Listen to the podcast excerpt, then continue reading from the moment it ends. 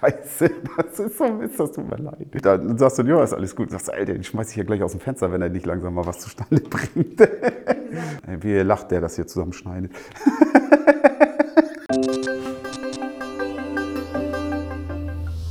Ja, hallo, heute möchte ich mit euch mal über Gottes ganze Schöpfung sprechen. Ähm, ich bin beruflich als Arbeitsschutzberater tätig. Und da gehört es zum Beispiel dazu, dass ich mir Arbeitsprozesse angucke, wie die Menschen am Arbeitsplatz tätig sind, welche Gefahren da sind. Und es ist sehr hilfreich, wenn man da mal einen Blick ähm, davor und auch dahinter wirft, also sprich sich den gesamten Prozess mal anguckt. Und dieses Prozessgedanken, wo man dann nachher mal ganzheitlich was beurteilt, das ist ein Thema, was ich heute mit euch mal auf Gottes Schöpfung anwenden möchte. Ähm, wir leben hier in einem komplett geschützten Bereich. Zumindest sieht unser System das momentan sieht so aus, dass es hier alles schick ist und wir können natürlich hier uns ganz viel leisten. Wir profitieren sogar von Überangebot der Produkten. Wir haben so viel zur Verfügung wie noch nie. Nahrungsmittel stehen uns unbegrenzt zur Verfügung. Ähm, es gibt sogar, als Schleswig-Holstein haben wir sogar das äh, große Glück, dass wir hier von schweren Naturkatastrophen, wie sie in anderen Teilen Deutschlands ereilt haben oder der Welt, sogar bisher immer verschont wurden. Also ich denke, das ist schon ein echter Segen. Aber dennoch lohnt sich da mal einen Blick genauer auf die Details zu werfen, also sprich mal auf den Prozess zu gucken. Wenn wir zum Beispiel uns das Thema Nahrungsmittel mal angucken, speziell Lebensmittel, dann ist es unglaublich, was wir da wegwerfen oder was ich auch zum Teil wegwerfe. Hier werden viel zu viele Tiere unnötig geschlachtet. Ähm, die Tiere zum Beispiel im Bereich der ähm, Geflügelaufzucht funktioniert eine Geflügelaufzucht fast nur noch, indem man denen Medikamente verabreicht.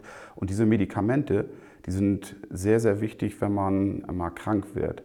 Das bedeutet, unsere Tiere werden großgezogen unter Zuhilfenahme von Medikamenten, Antibiotikas, damit die nicht krank werden. Und diese Antibiotikas, die brauchen wir vielleicht später mal, wenn wir selber krank werden.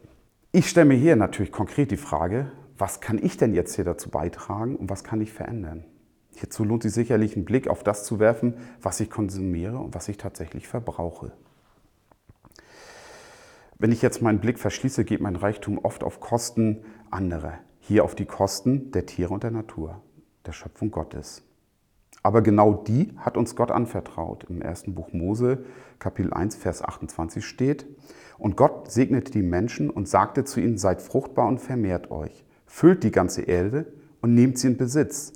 Ich setze euch über die Fische im Meer, die Vögel in der Luft und alle Tiere, die auf der Erde leben, und vertraue sie eurer Fürsorge an.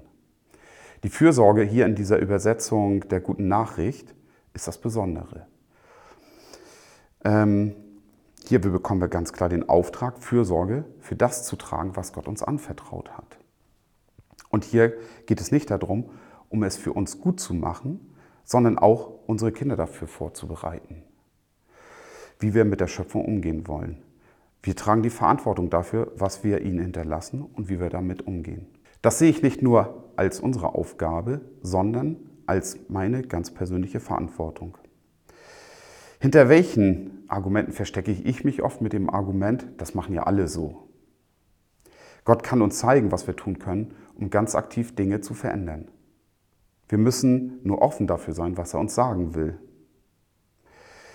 Und auch offen dem gegenüber sein, etwas wirklich verändern zu wollen.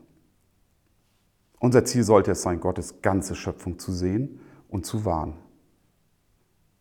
Und jetzt kommt der Auftrag an dich, mach dir doch heute mal ganz konkret Gedanken darüber, wie gehe ich mit Gottes Schöpfung um und was kann ich tun oder meinen Kindern vorleben, um etwas zu verändern.